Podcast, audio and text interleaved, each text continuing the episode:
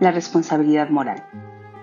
Estos dos pasajes nos recuerdan una lección central.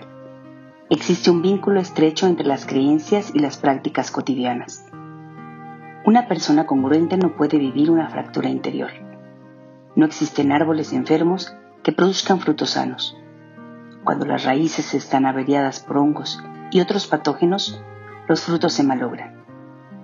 No hay discípulo de Jesús que pueda vivir en el egoísmo y la injusticia.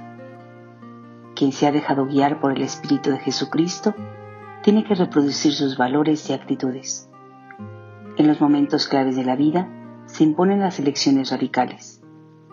San Pablo lo expresa de manera contundente diciendo que no se puede beber la copa del Señor y beber la copa de los demonios. Los cristianos no pueden vivir como camaleones, mimetizándose convencienamente con el ambiente social que les rodea.